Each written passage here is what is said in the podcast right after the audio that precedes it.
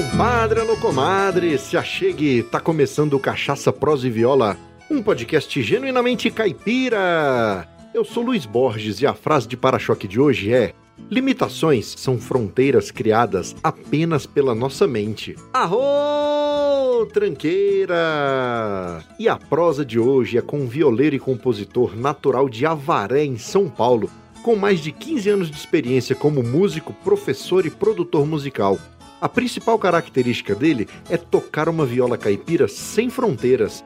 Ele é um dos principais nomes da nova geração de violeiros do Brasil. E sem mais delongas e com muita honra, trago à mesa do Cachaça Prosa e Viola o Wilson Teixeira.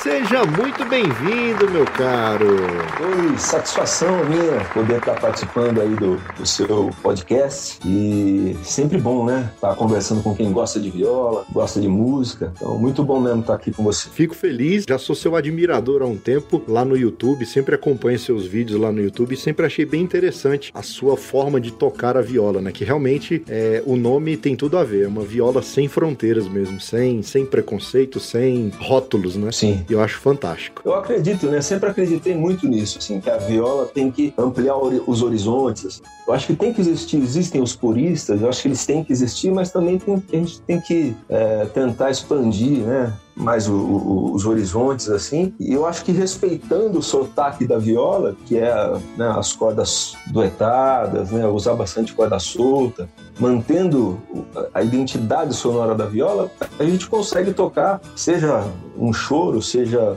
uma música caipira, seja um rock, enfim, eu acho que a viola abre essa possibilidade. Por isso que me surgiu essa coisa do Viola Sem Fronteiras. Fantástico, e foi muito feliz, cara. Tenho para dizer que o projeto é, é muito bom. Mas antes da gente desenrolar a prosa, antes da gente começar a prosa propriamente dita, vamos moer as palavras? Bora! Vamos, hoje eu vou brindar aqui, brindar a sua saúde, brindar a sua viola com uma sanhaçu lá de Pernambuco, armazenada no Carvalho. Uh, que bacana, rapaz. Ah, eu, vou, eu vou brindar com café, né? Como eu te disse, eu, eu, não bebo, né? Mas um cafezinho tá aqui, vou brindar com você. Você toma cachaça eu tomo café daqui, beleza? Fantástico, o café também é muito bem-vindo. Saúde! Saúde pra nós.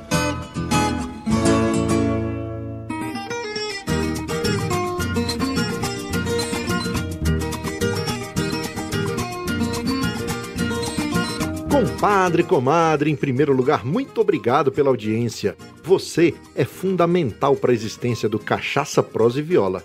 Também não posso deixar de agradecer aos nossos padrinhos André da Silva, Marcel Hatz e Samuel Milanês. Muito obrigado pelo apoio.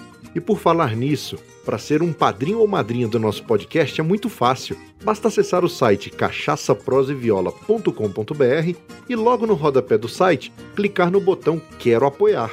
Aí você escolhe a sua recompensa e um valor que caiba no seu orçamento mensal.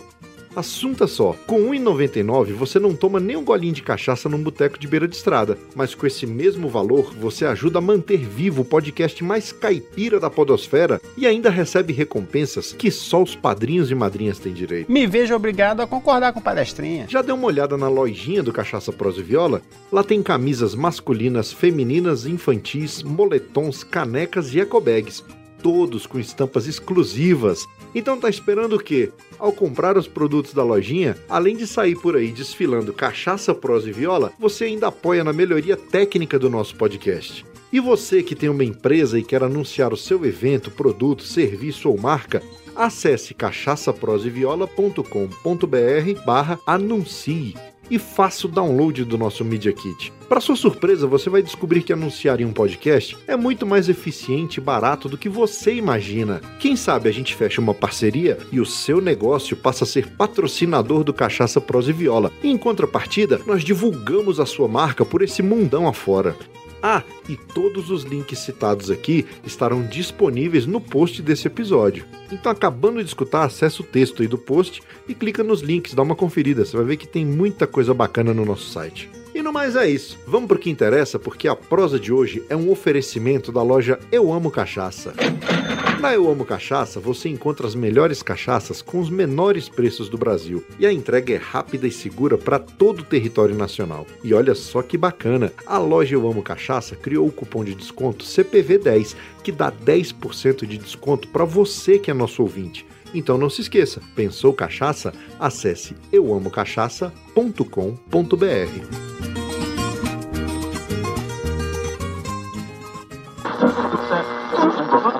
Amigo, faça um convite, top só se for agora. O meu rádio é diferente, a antena não enrola. Em um mundo virtual, o seu tempo você controla. Busque lá nas internet e assunte meu podcast Cachaça, Prosa e Viola.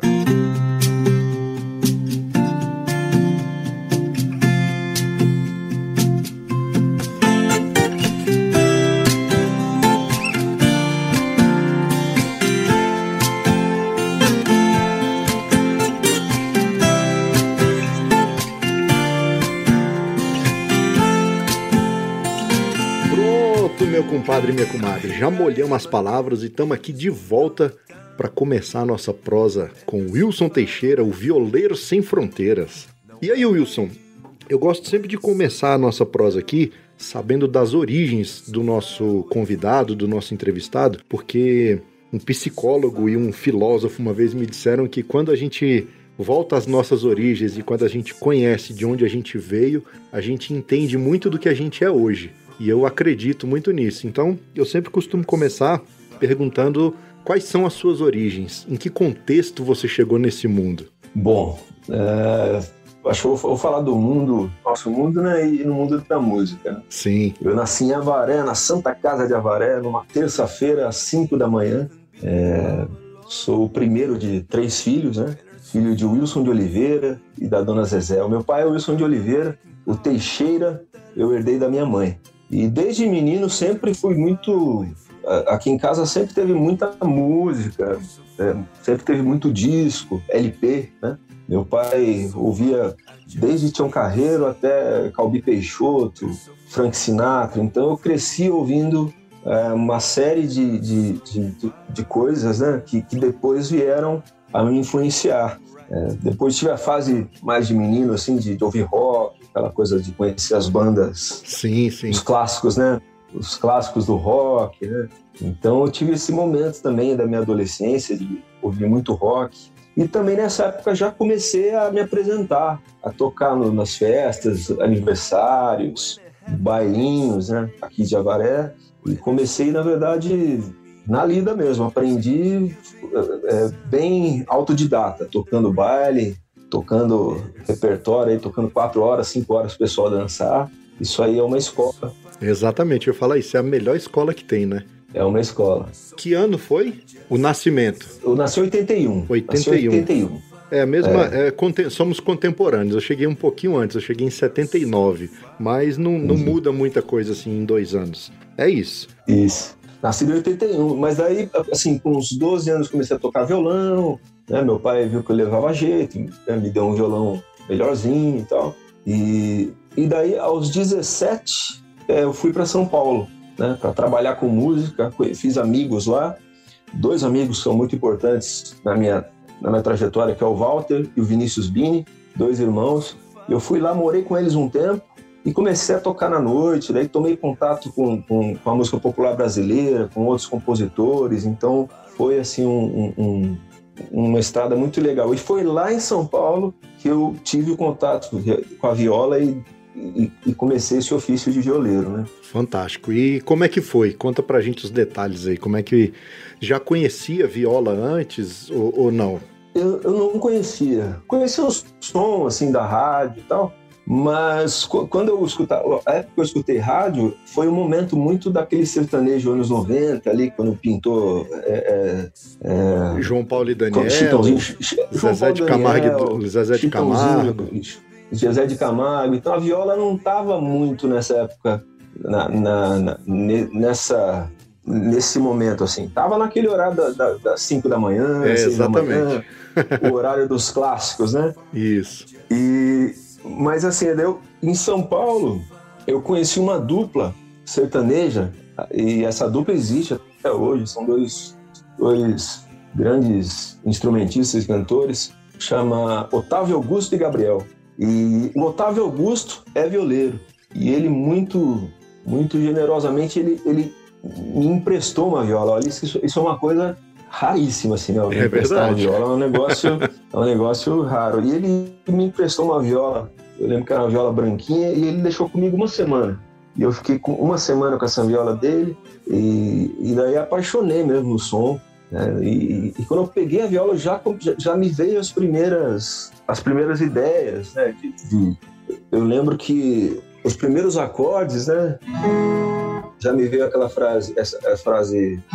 Teus cabelos negros foram meus por pouco tempo, livres feito água, escorreram entre meus dedos. Poucas madrugadas foste dona dos meus beijos, deixando a saudade no balaio do meu coração. E depois viria a ser a minha música chamada Seresteiro. Então, assim, eu, eu percebi que a viola, como eu não conhecia os acordes, eu ia tendo que descobrir, né? Era meio que um labirinto de acordes ali. Eu já ia começando a compor algumas ideias, né? fragmentos que depois viriam a ser o meu primeiro álbum, o Almanac Rural. Que foi em 2007, não é isso? Que foi em 2007. Eu acho que eu, acho que eu comecei a tocar viola é, em, em 99, por aí, 2000, 2000 e, e comecei a gravar o meu disco em 2004. Então, assim, foram três anos gravando.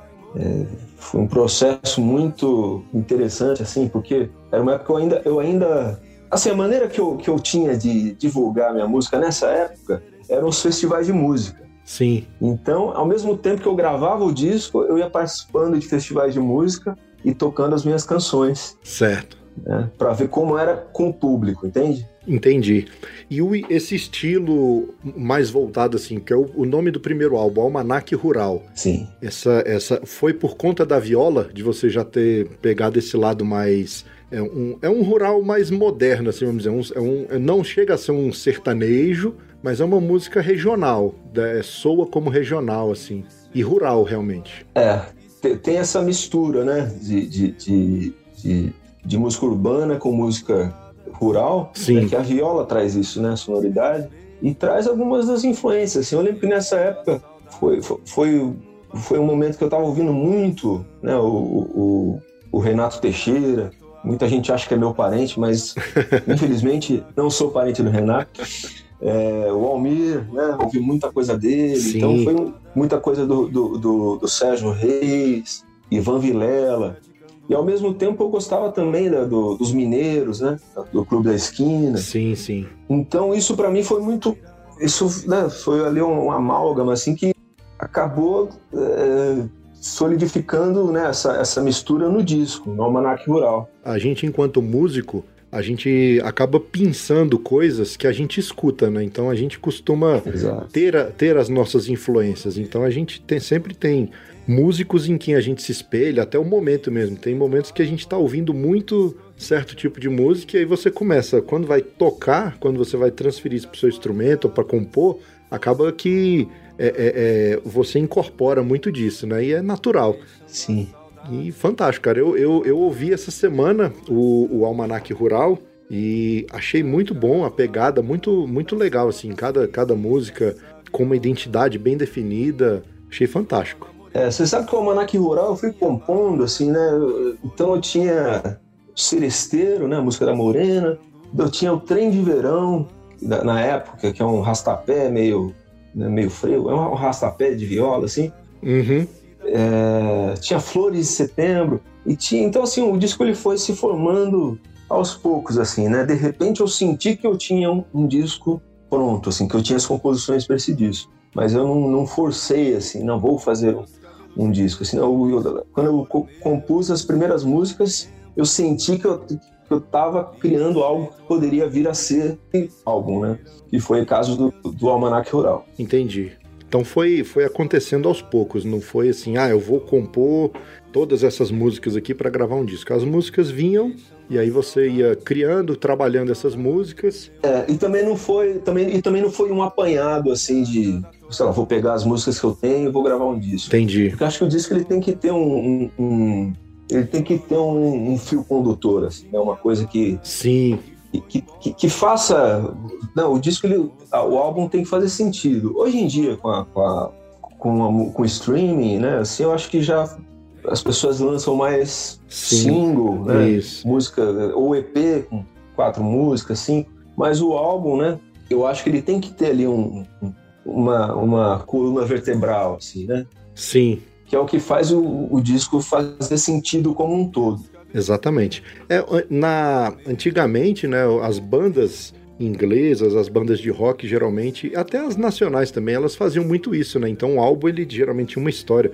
O Pink Floyd, geralmente você tinha que ouvir as músicas na do início até o fim naquela sequência, como se fosse uma ópera. Sim. Hoje, hoje realmente perdeu muito esse sentido, né? Eu, eu lembro quando eu fui lançar o EP, a gente lançou sete músicas, mas eu me preocupei com isso. Eu falei, não, cada música tem que ter um contexto e tem que vir traçando assim meio que a história da dupla, apesar de serem sete, mas ela é igual você falou, tem que ter uma coluna vertebral ali para ligar uma na outra. E acho que hoje não tem muito essa preocupação por isso, né? As pessoas compõem e já lança, compõe e lança, compõe e lança. Acho que tá muito acelerado. É, tá tudo muito acelerado hoje. Assim. E, e, e, a viola, até por, até por, por natureza, ela é um instrumento para quem não tem muita pressa, né? É verdade. Porque assim, demora para afinar, demora para afinar, você vai gravar, demora para acertar o, ali o, o, microfone. Então, assim, é, é, eu acho que talvez a viola nesse, nesse nessa atual,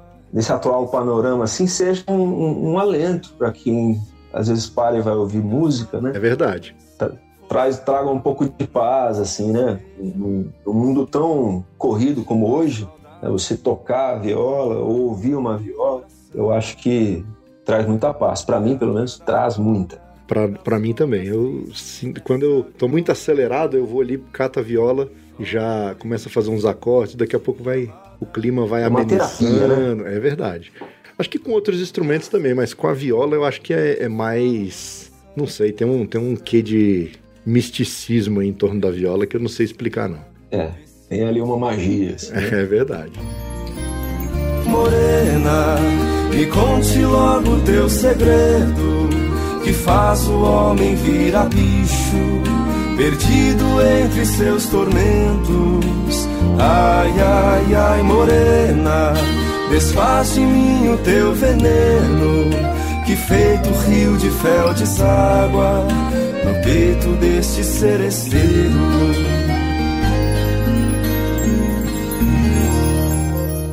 Aô, modão cabeceira! Para ouvir essa e todas as modas que já tocaram aqui no podcast, é só assinar as playlists Cachaça, Prosa e Viola no Spotify ou no Deezer.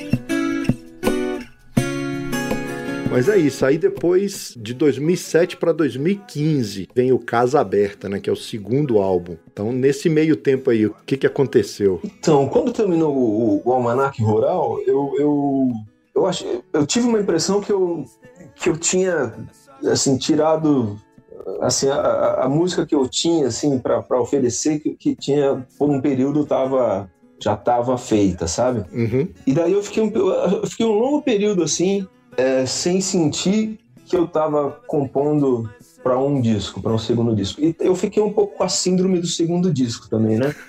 que como o Almanac Rural ficou, ficou muito bom, comecei a, eu comecei a ficar preocupado. Falei, caramba, como é que eu vou fazer um segundo álbum agora, né? Porque assim, eu, de certa forma, eu, eu, eu caprichei muito no, no, no, primeiro sem pensar no segundo. Isso é normal, é a síndrome do primeiro, né? Você querer Sim. colocar todas as músicas é, é... Gastar tudo, né? É, exatamente. E no segundo, né, o Casa Aberta, eu tinha uma coisa de querer que, que fosse tão, tão bom quanto, ou que eu sentisse né, essa. que eu me sentisse é, feliz com a realização do Casa Aberta, com a gravação dele e não é, é, fosse uma obrigação. Sim, não tinha aquele compromisso comercial, aquela coisa, ah, eu tenho que lançar o segundo, tem que acontecer e tal. Exato, exato. Então, nesse meio tempo, eu comecei a compor assim, muito, algumas coisas, algumas músicas novas. É, nesse período, eu também fiz um show em homenagem a Tonico Tinoco, foi um show que eu rodei bastante com ele, assim, pelas unidades de Sesc, é, prefeituras do interior, né? Então, assim, uhum. foi bacana que eu mergulhei num repertório é, bem caipira mesmo, assim. Mais tradicional, né? É, bem tradicional. Uh, e, e, e, viajei muito com esse, com esse show, era o Tributo a Tonico Tinoco. De, é, depois fiz também um repertório de Cascatinhana, cantando com a Sara Abreu, né? que foi, isso me levou ao, ao, ao, Rolando Boldrin, o Senhor Brasil, né? pela segunda vez. Fantástico. A primeira, a primeira vez que eu fui no Boldrin foi por conta do álbum. Né? Eu mandei o álbum para produção, o Almanac Rural na época. Né? Uhum. E é o, é o, próprio Boldrin que seleciona. Então ele selecionou Trem de Verão, uma parceria minha com a Dilson Casado, e uma instrumental que chama Firme na Paçoca. Só que essa música instrumental eu só tinha tocado ela na gravação do disco. Depois eu não toquei mais, sabe? Então eu tive que, que, que reaprender a tocar música para ir no Boldrin. Daí, isso na, na, primeira vez, aí depois fui com, o, o com a Sara Abreu no, cantando Cascatinha né, no repertório deles. Então, nesse meio tempo, muita coisa bacana aconteceu. Eu, eu, a gente formou também o Quatro Cantos, que é um projeto meu, com o Luiz Salgado, violeiro de Araguari, Minas Gerais. Terra boa. É, Rodrigo Zanck, de São Carlos. E Cláudio Lacerda, de Botucatu. Então, é um projeto que a gente também viajou, fez bastante show. Uhum. E foi muito bacana. E daí o, o, o, Casa Aberta, teve um dia que eu compus uma música, o pessoal falava que o, que o álbum, que o Almanac Rural falava muito de morena. Entendi. E às vezes no show o pessoal falava, pô, mas você só fala de morena e tal. Daí eu, daí eu compus Galega, uma música falando é, é, para as galegas, né, e tal. Sim. Em especial, na verdade, para uma loira, né? e, e daí, quando eu compus essa música, eu senti que, assim, comecei um disco, assim, sabe? Quando eu compus, eu, eu senti que... Entendi. Que eu tava iniciando um processo. Parece que é um estalo, né, que dá. É, é um estalo. E daí, na sequência, é, o, o Cláudio Lacerda é, é, disponibilizou uma música para eu gravar, que é o Canta Que É Bonito, uma música dele e de, um amigo também, Júlio Belodi, então eu já tinha galego, o canto que é bonito. Nesse meio tempo eu comecei a ouvir bastante coisa e, e recuperei assim algumas coisas que eu não ouvia há muito tempo. E tem uma música que entrou no Casa Beta que se chama Nas Manhãs do Sul do Mundo, que é uma música do Daniel Lucena, que partiu recentemente, que é do, do grupo Expresso Rural. E eu conheci essa, conheci essa música aos 13 anos, 14. E consegui entrar em contato com ele, né? queria muito gravar essa música. E ela entrou no, no Casa Aberta. Vou fugir dessa metrópole a libertação E seguir algum caminho que me leve ao sul E nas manhãs do sul do mundo Por entre campos, estradas e rios semear meu canto em campos de cereais.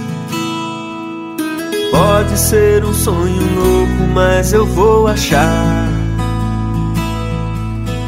em algum lugar dessa federação alguma substância estranha que substitua a dor no coração e mate essa vontade de voltar, de voltar. Muito bonita essa canção, é Nas Manhãs do Sul do Mundo, né? Nas Manhãs do Sul do Mundo. Depois tinha Buriti, que era uma canção, um chamamé que eu tinha composto há um tempo atrás, uma parceria com, com, com Bilo Mariano, e depois quem acabou entrando também na, nessa, nessa parceria foi o Chico Lobo, que veio com a, com a melodia, uma, parte, uma outra parte da letra, e acabou virando aí uma, uma triceria aí, né, de, de, de autores. Fantástico. O Chico Lobo é, é, fenomenal. Eu gosto pra caramba do trabalho dele. Eu gosto também. Depois é, eu tomei contato com o pessoal de, de, de, São Paulo que gosta muito de, de folk americano, então isso influenciou é, é um pouco da minha composição eu acabei compondo junto com meu amigo Bezão, uma canção chamada No Caminho de Casa, Uhum. né, que veio também fazer parte do Casa Aberta.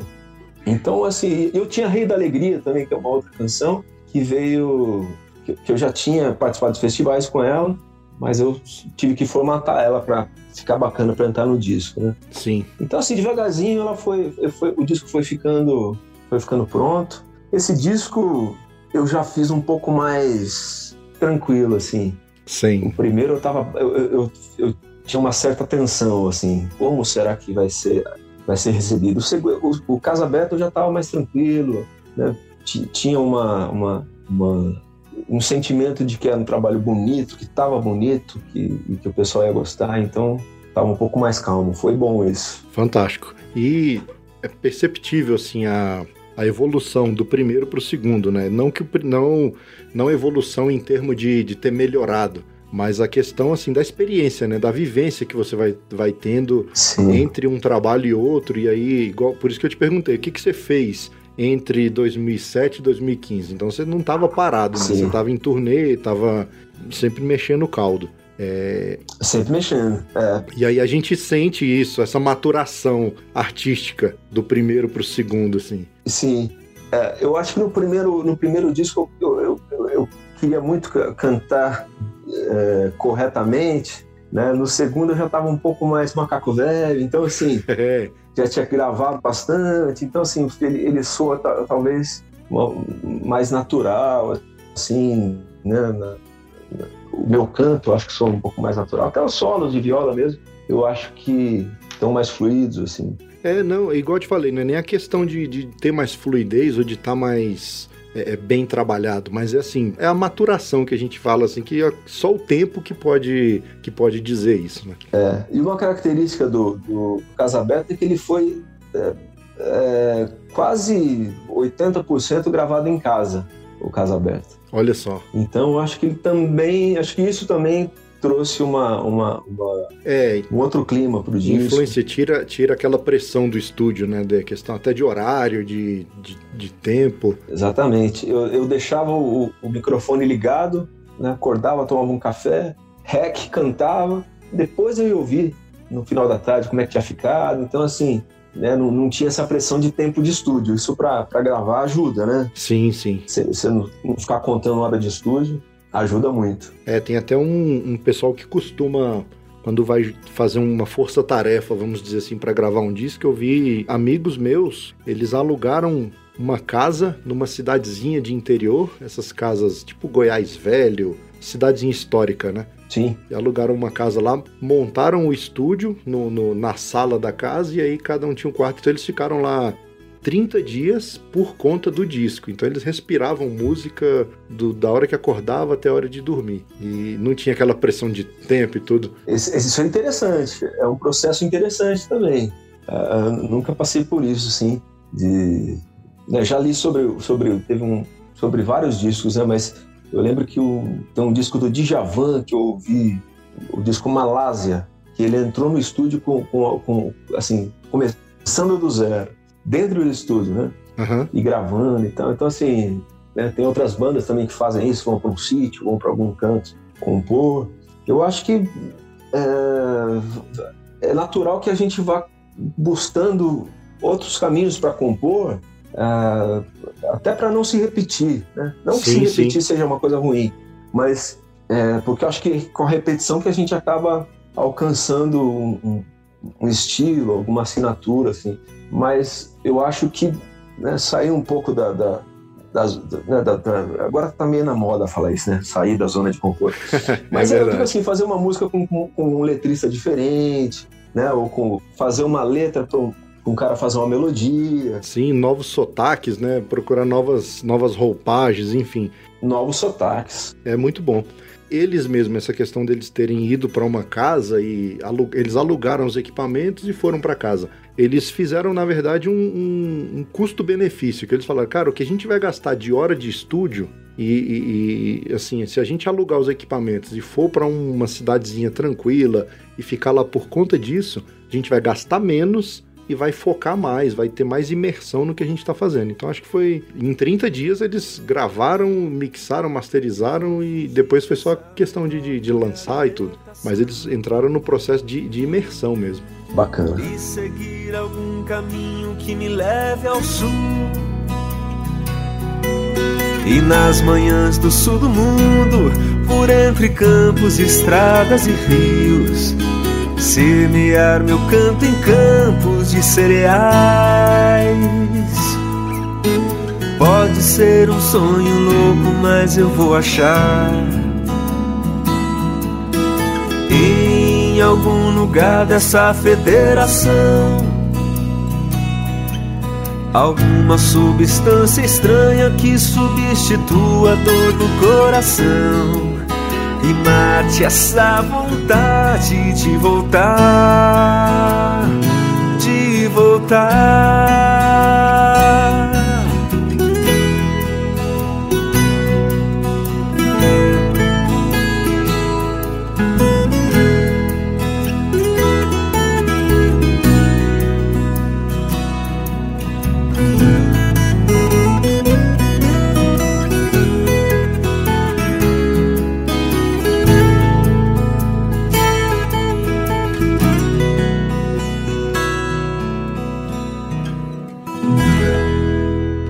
Só que bacana! O Cachaça Prosa e Viola faz parte da rede Agrocast, a primeira e maior rede de podcasts agro da podosfera brasileira. Conheça todos eles no site redeagrocast.com.br. Galega, antes que o dia amanheça, revelando a sua beleza, eu quero ser o teu cobertor que aqueça todos os sonhos guardados dentro dos teus olhos claros, duas esferas de sol e calor.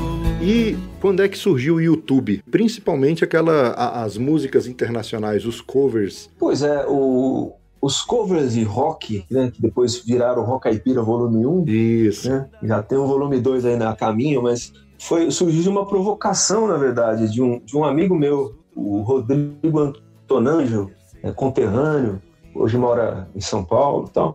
E a gente sempre se encontrava e ele comentava, ele falava, pô, bicho, quando a gente era moleque, a gente né, ouvia é, Pink Floyd, né, Queen, enfim, ACDC, Dire Straits, e, e você foi para viola caipira e, e você podia gravar alguma uma coisa tal. Então ele me provocou, assim, né? Fez uma provocação e eu falei, pô, será? Fiquei um tempo assim pensando e na ideia e tal.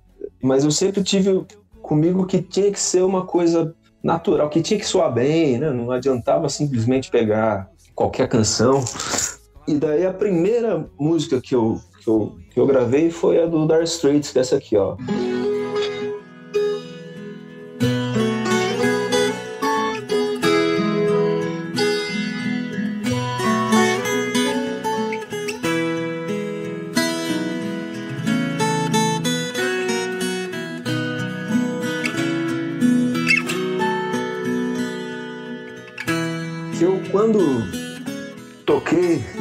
Cantei, eu, eu senti que parecia uma música caipira deles aí, sabe? Sim, sim. É, ela pa- parece que ela foi feita para afinação aberta da viola, assim.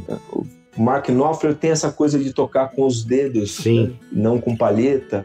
Então, é, foi a primeira. Daí eu gravei isso, postei e foi muito bem, é, muito bem recebida, assim. Acho que foi.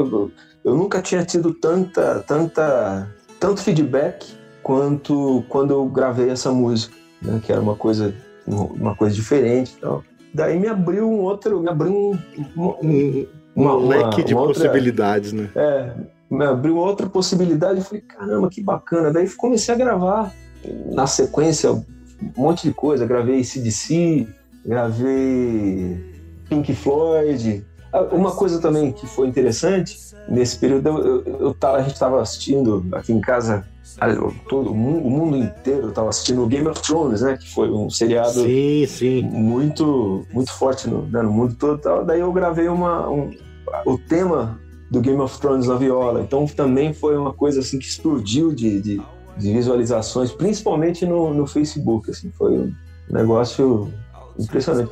E eu lembro que é, quando eu gravei Wasted Years do, do Iron Maiden, Sim. o site Whiplash, é, uma repórter entrou em contato comigo. Olha aí que Ela bacana. Falou, Pô, achei demais a sua gravação e tal. Eu tô fazendo uma matéria no Whiplash. Eu, eu não conhecia o Whiplash.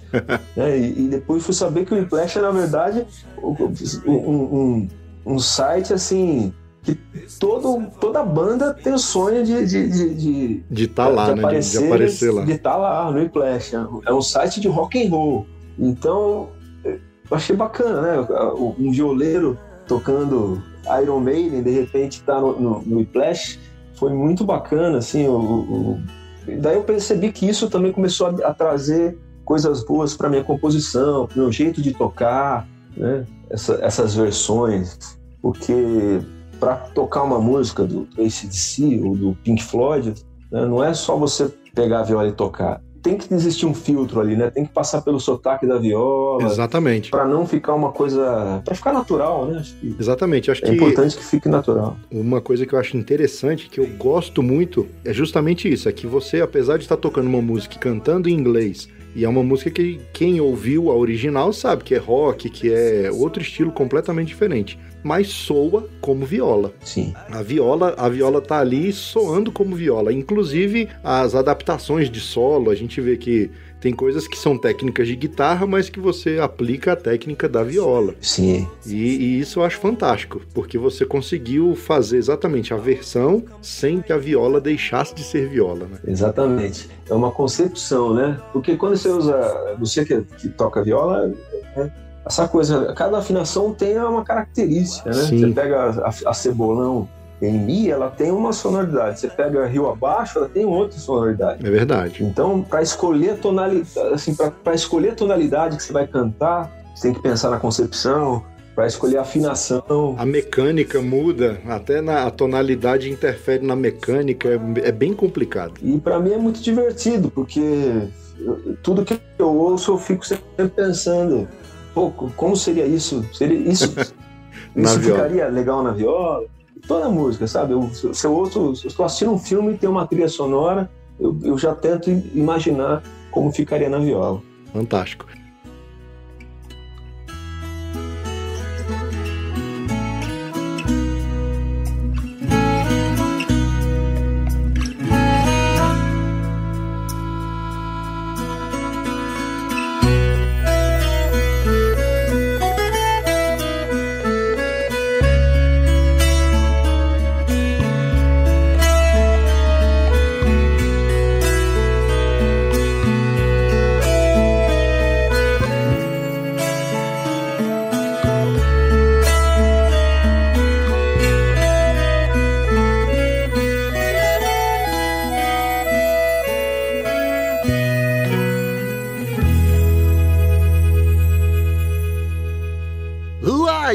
Gosta de rede social? Então larga a mão de ser bobo e segue nós no Instagram, Facebook e Twitter. É arroba CPV Podcast.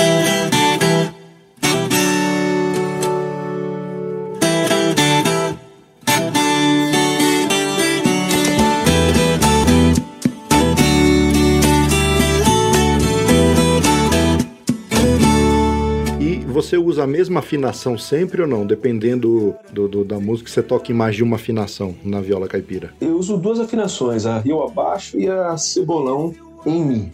E uso bastante o, o capotraste. Sim. Né, que o capotraste acaba, acaba dando possibilidade de, de tocar em, em, vários, em várias tonalidades, né? Sim. Dizer, aqui está em Mi maior, por exemplo. Se eu colocar um capotraste aqui na, na, na, terceira casa é um sol, né? Então, assim, Sim. isso Sim. ajuda bastante. Se for na rio abaixo, a mesma coisa, né? Lençol. Então, eu, eu sempre uso.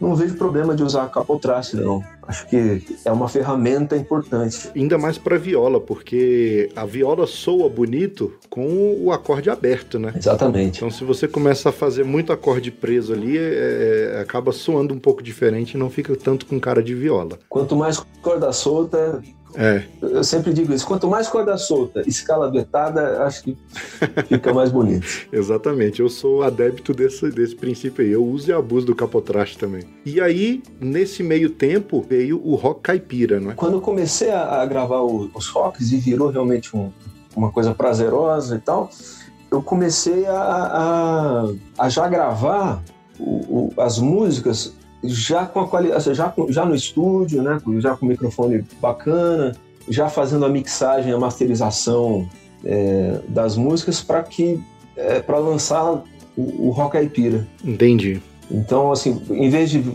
Como eu percebi que estava virando um, um álbum, né? Até encontrar alguns amigos que falaram: ó, bicho, acabar tendo que lançar um álbum aí, né? Com essas músicas. Começaram a cobrar isso. Daí eu falei, pô, então eu já vou gravar um negócio com, com, com um bom áudio, né? Bem, bem produzido e tal. Você foi pra estúdio mesmo ou não? Você, é, o estúdio, é um home studio. Home studio, eu gravo tudo, hoje em dia eu gravo tudo em casa e, e- e outros instrumentos, assim, eu, eu tenho um, um batera que tem o próprio estúdio, então ele grava batera, Sim. o acordeonista que faz comigo, ele também tem o próprio estúdio. É, qual o nome dele? O Fernando Sanfa, o Sanfa ele tem um, um estúdio muito legal, um Mega Som Estúdio, aqui em Avaré. Então, hoje em dia facilitou, né? Essa coisa de cada, todo mundo poder ter o estúdio em casa. Fantástico aqui. Isso ajudou bastante. E daí Rock Caipira eh, foi. Eu fui gravando e fui eh, guardando as músicas até ficar com o álbum, né? Ter 12 músicas e lancei o Caipira volume 1. Mas eu já tenho o volume 2 pronto Entendi. e daqui a pouco o volume 3 já está praticamente pronto também, porque eu tô- continuo gravando vídeos novos, né? Então é, é- é mais a questão da liberação do- dos direitos autorais para eu lançar o, o volume 2, volume 3. Eu, eu- eu brinco que vai ser. é, vai ser uma franquia maior que Veloz e Furioso. Vai ser Rock Caipira volume 1, 2, 3, 4, 5, vai ficar até, até o 10, se Deus quiser. Fantástico.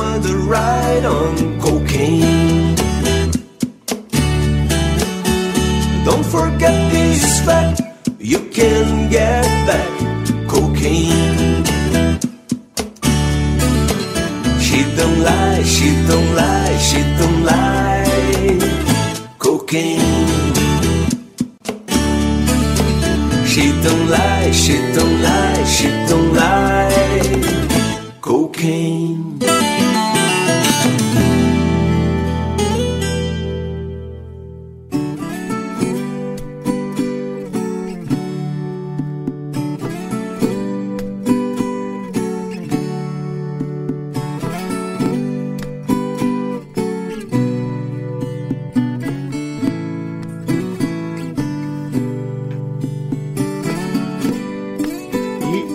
Complicado para conseguir a liberação dos direitos autorais ou, ou é um processo que hoje já está mais tranquilo?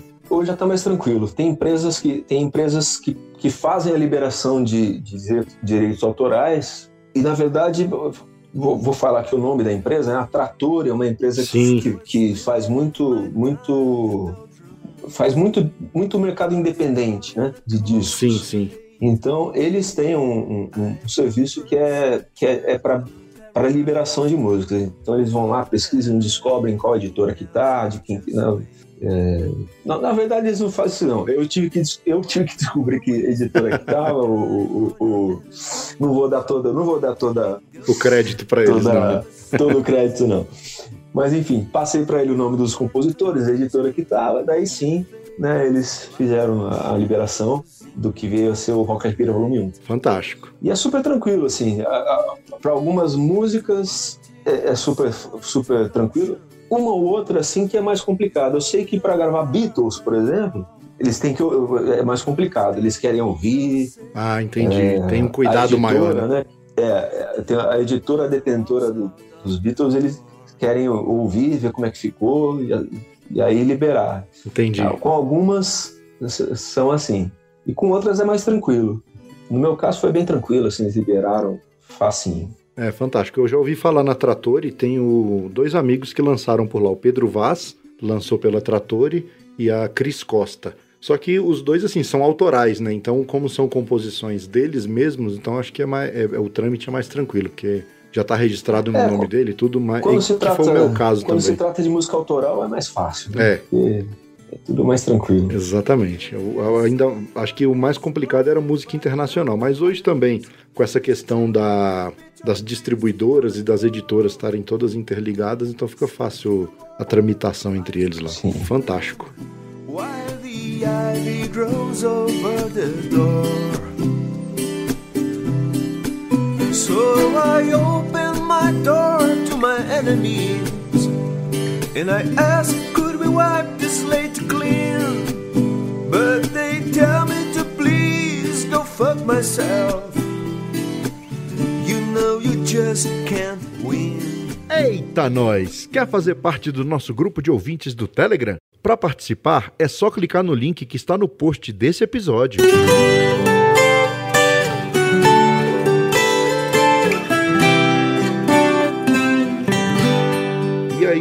quando é que surge o curso Viola Sem Fronteiras? Pois é, bicho, você sabe que eu, eu, eu morei em São Paulo um bom tempo. Quando eu, eu voltei para Varé, precisava passar um tempinho, eu decidi que aquela correria de São Paulo tava, tava muito. tava muito. não tava legal, eu queria um período mais tranquilo. E daí voltei para Varé. E daí tive essa ideia, eu falei, pô, vou, vou, vou lançar um curso de viola. Na época eu, eu fui pioneiro nisso, não existia curso nenhum online. Então passei aí alguns meses gravando o curso, né, Uhum. preparando as aulas. Foi muito legal porque quando você, uma coisa é você tocar é, intuitivamente, quando você pensa da maneira Sim. de ensinar, é, você, você- ensinando você aprende mais, na verdade. Verdade. É, eu sinto isso né, com, com os meus alunos. Hoje são quase 1.500 alunos.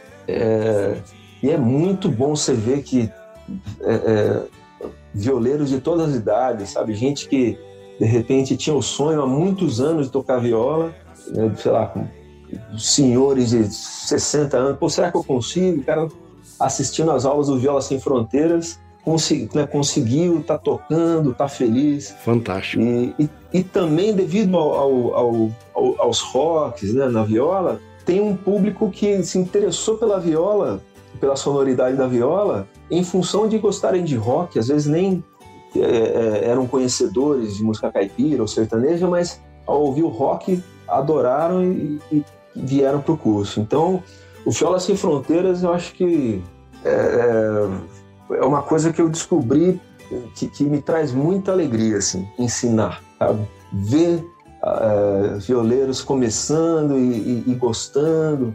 E, e- eu dou- o diferencial do curso, né, é que eu- eles têm contato comigo o tempo todo. Entendi. Todo aluno que, que, se matricula no curso, ele manda vídeo por, por WhatsApp. É, Tem, um, tem um canal de comunicação, né? Entre, entre Exatamente. os alunos e você. Então é uma coisa bem personalizada. Acho que o que diferencia o Viola Sem Fronteiras é, nessa coisa do, do, do curso online é isso, esse, essa, esse, essa, essa coisa de estar junto com os alunos. Uhum. E cada, cada violeiro é um, né? Cada um tem as Sim. suas influências, quer tocar uma, uma, um- uma coisa diferente, quer ir para um caminho diferente. Então é- é, Exatamente. muito Tem um- interessante. tem eu um- aprendo muito com eles.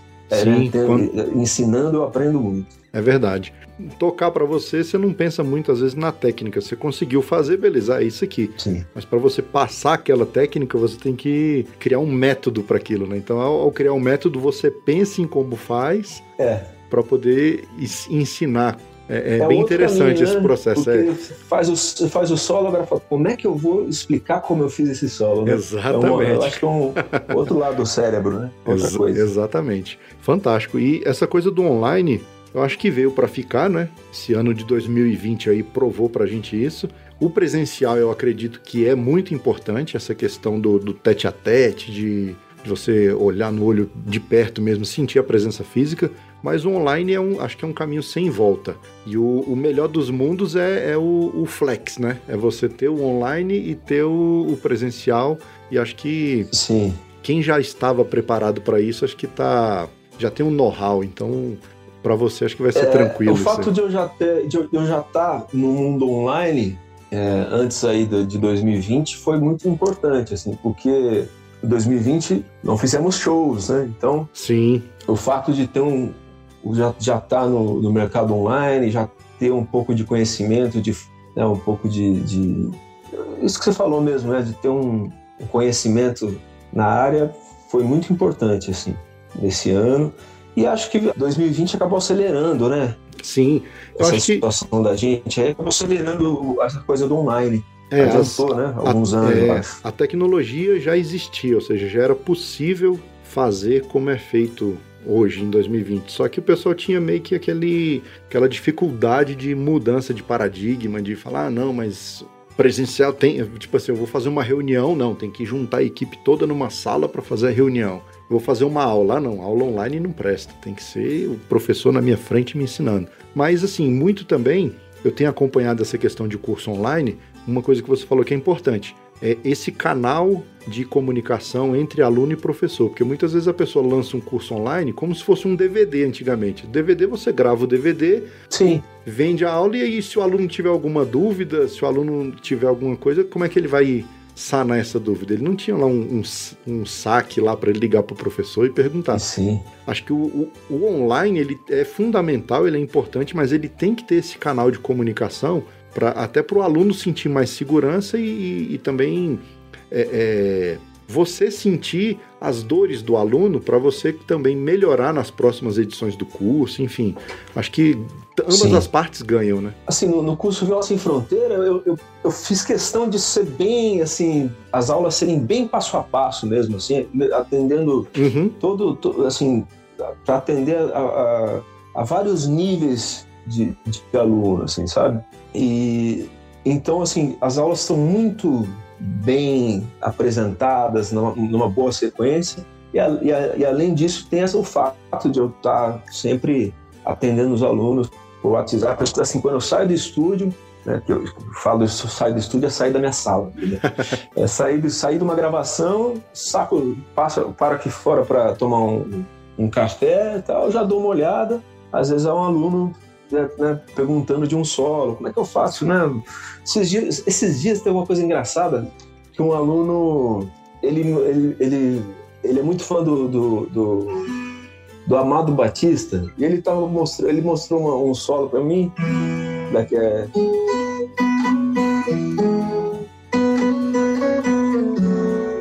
Ele me mandou, né, assim, o, o solo, o começo do solo, e, e daí eu falei, pô, bacana, cara, mas acho que você pode pensar em usar as escalas duetadas.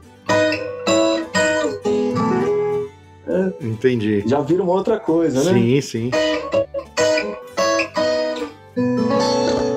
Então, assim, daí já gravei rapidinho, eu faço isso, né? Eu, com os alunos. É, isso aí é fantástico. Aí me manda uma, uma dificuldade, eu, eu tô com dificuldade nesse trecho. Eu abro o celular, gravo gravo o, o vídeo mostrando a técnica, mostrando o trecho e mando para ele. Então, assim, eles ficam muito contentes né, com essa proximidade e eu também fico muito satisfeito. Bom demais. Sim. E agora estou gravando um, dois cursos novos. É, um, um é, é, é para ensinando os violeiros a gravarem em casa. Isso é importante. Hoje em dia também essa possibilidade do home studio é, deixou democratizou totalmente, né, para gravar.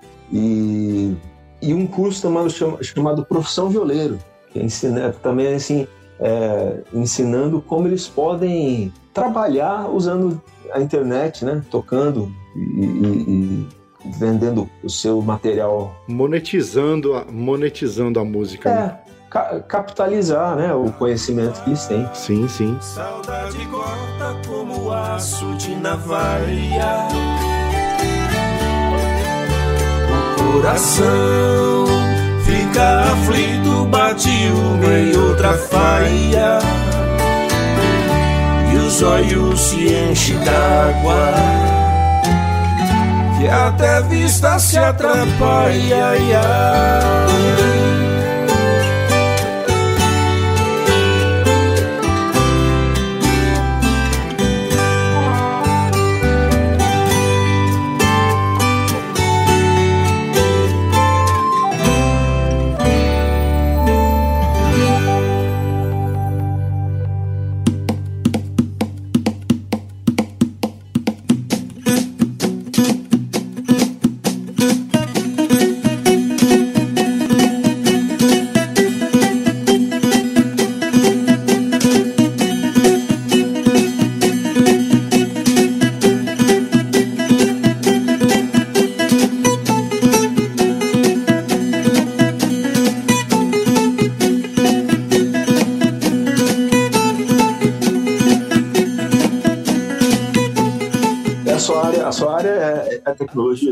desde pequeno, cara, quem, quem escuta o podcast já tá cansado de ouvir essa história, mas desde pequeno eu sempre fui incutido com música. Então, assim, eu lembro que meus, meus brinquedos, os preferidos, eram aqueles violãozinhos de madeira que vendia na feira, era uma cornetinha, uma flauta, e aprendi a tocar violão logo cedo e tal. Mas meu pai falava assim: meu filho, a vida de. Meu pai me botou medo, na verdade, né? Naquela, naquela época ela era meio diferente. Ele, cara, a vida de músico é vida sofrida. É, não é fácil, não. Então, aprende uma profissão que, que te dê um, um ganha-pão, que seja mais fácil para você ganhar dinheiro e leva a música em paralelo. Ele nunca me, me desestimulou com a música, Sim. mas ele falou assim: ó, tem alguma coisa para te dar um sustento e leva a música em paralelo.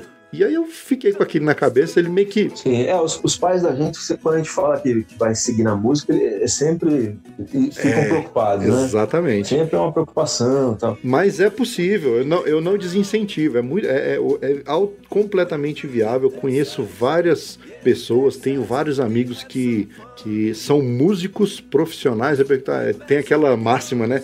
Ah, você é músico? Ah, e trabalha com o quê? Não. Exatamente, essa aí. É, é uma então, piadinha de músico, né? É, eu acho Mas assim, isso... teve uma época, quando eu só tocava e, e, e, me apresentava, ou seja, fazia shows, eventos e tal, eu lembro que teve um momento da minha carreira que eu pensei, é, eu senti necessidade de ter alguma coisa dentro da música que não fosse apenas o tocar e cantar, sabe? Assim? Sim. Então, quando é, pintou a coisa de, de, produção de vídeos né, para o YouTube, para a internet, quando gravei o curso. Então isso para mim foi muito, foi ótimo, assim, porque eu descobri uma, um outro universo que hoje é uma coisa que eu adoro, né, editar vídeo, Sim. É, mexer com essa coisa de, de imagem e áudio. Então isso para mim foi muito importante, assim é, a ponto de poder ter um, um, de poder em alguns momentos é, decidir agora eu não vou fazer show, né? Vou ficar um tempo só com no online. Ah, não, agora sim, eu vou, fazer, vou tocar mais. Então eu sempre tive essa flexibilidade é, por conta de, do trabalho de estúdio e, do, do, do, do online, né? E, do, e dos shows. Sim, sim. É, do offline, vamos dizer assim. É verdade. E muita gente também romantiza, né, cara, a vida de músico. O cara acha assim, ah, que o cara é músico, ele é um popstar, ele é milionário. Então, se o cara não for milionário, ele é um fracassado. Cara, não, tem uma galera que tá na meiuca. É igual futebol, né? Futebol você tem lá os jogadores multimilionários, mas você tem um cara que vive de futebol, que sustenta a família dele tranquilamente e tal. Então depende muito das. É, eu, eu, e o que eu acho que define uma carreira também é, é, é, como você passa pelos momentos, né? Sim. Pelo, por, por, por essa estrada, pelos momentos, né? Porque pode ter momentos que, em que você tá um pouco. Pode estar. Tá, é, é, em, assim, na crista da onda, em outros momentos você tá mais. Tá, tá um pouco mais tranquilo e tal. E acho que uma carreira que tem longevidade é, é, assim, só passa por isso o artista que vai que continua né? E, e, quando afunila, ele continua também. Né? Exatamente, né? é a constância, é, né? Isso é, importante. é a constância. É, porque, porque quando vai.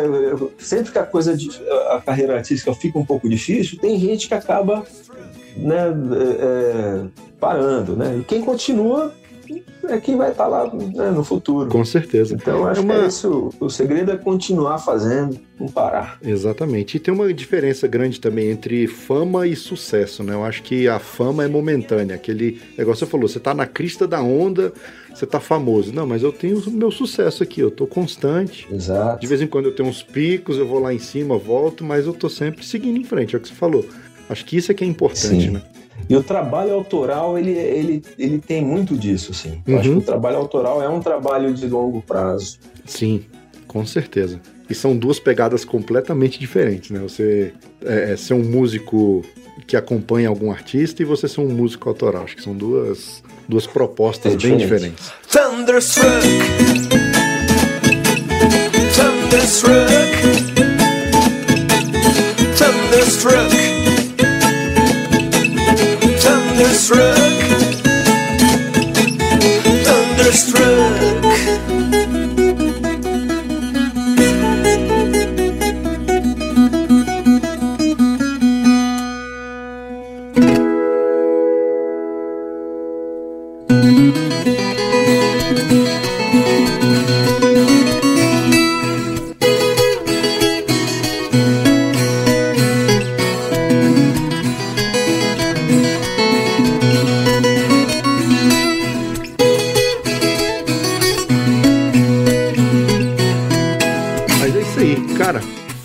fantástico a nossa prosa, fantástico o papo.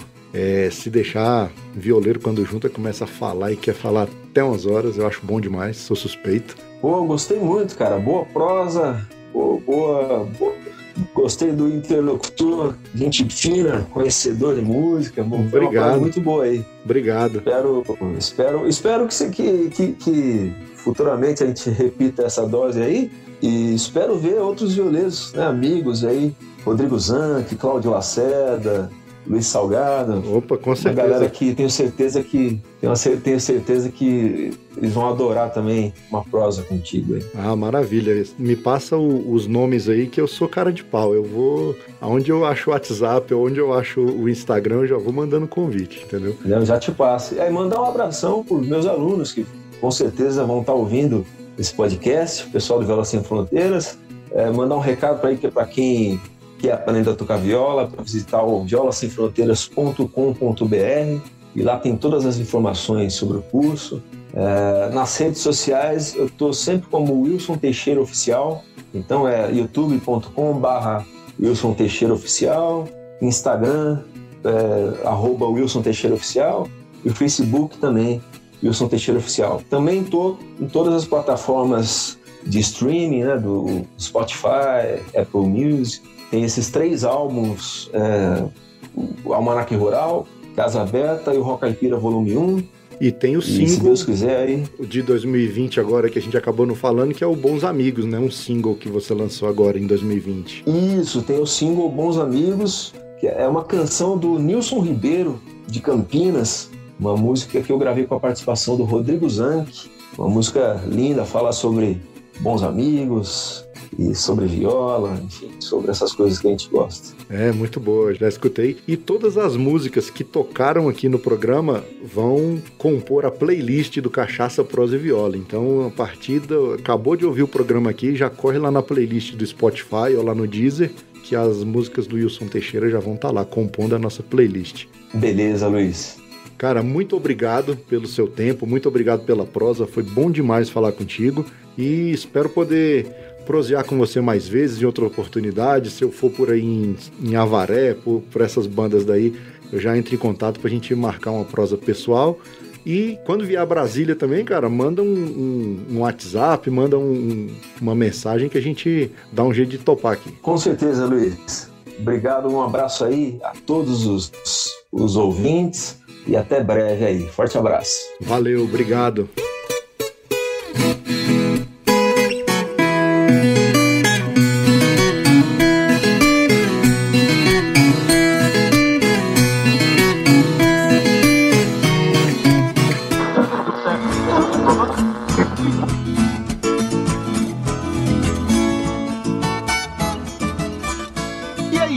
Da prosa de hoje? Então acesse o site cachaçaproseviola.com.br curta o episódio, deixe seu comentário sobre o que você achou e, não menos importante, compartilhe os nossos episódios. Sabe como? Faz que nem as tia do WhatsApp. Copia o link do programa, esparrama aí no grupo da família, no grupo do trabalho, sai por aí contando pros vizinhos, pras vizinhas, pros compadres, pras comadres, o que que é esse tal de podcast e ensina para eles como baixar e ouvir os nossos episódios. Essas atitudes não custam nada, mas ajudam muito a esparramar cachaça, prosa e viola por esse mundo Xandão de Meu Deus. Então, mais uma vez, muito obrigado pela sua audiência e pelo seu apoio. Você é bom absurdo! E no mais é isso. Até o próximo episódio e tchau!